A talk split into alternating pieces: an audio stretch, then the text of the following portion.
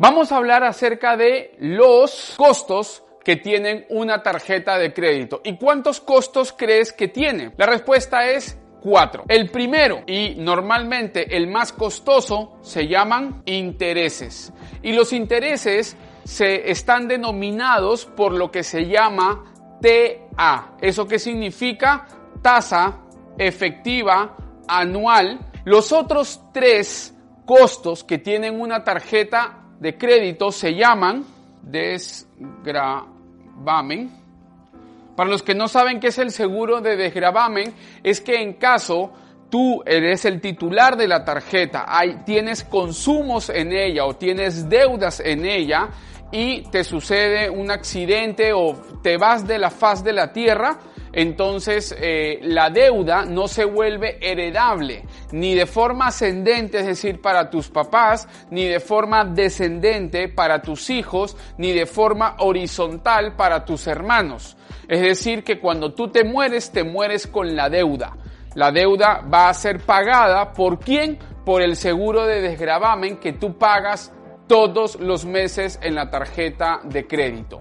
El costo número 3 se llama mantenimiento o también conocido como estado de cuenta físico.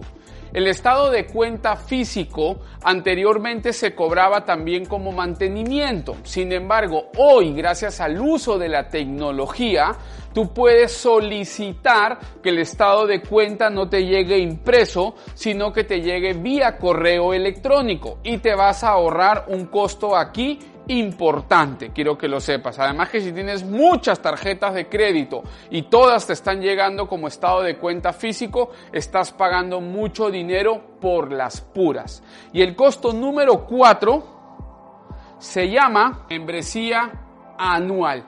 Es decir, que tú por hacer uso de una tarjeta de crédito, al cabo de un año te van a cobrar lo que se llama la membresía anual, que puede ser desde 20 dólares hasta 250 dólares.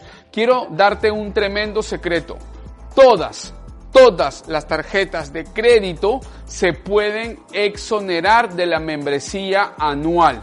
Pero para eso tienes que leer la letra pequeña. Ahora, aquí te va un consejo para las personas que me escriben y me preguntan, Pedro, ¿cuántas tarjetas debo de tener? Tú debes de tener el número de tarjetas de crédito tan igual al número de membresías anuales que puedas exonerar. Es decir, que si tú tienes tres tarjetas de crédito y sabes cuáles son los requisitos para exonerarte de esas tres tarjetas de crédito de la membresía anual, entonces ten tres.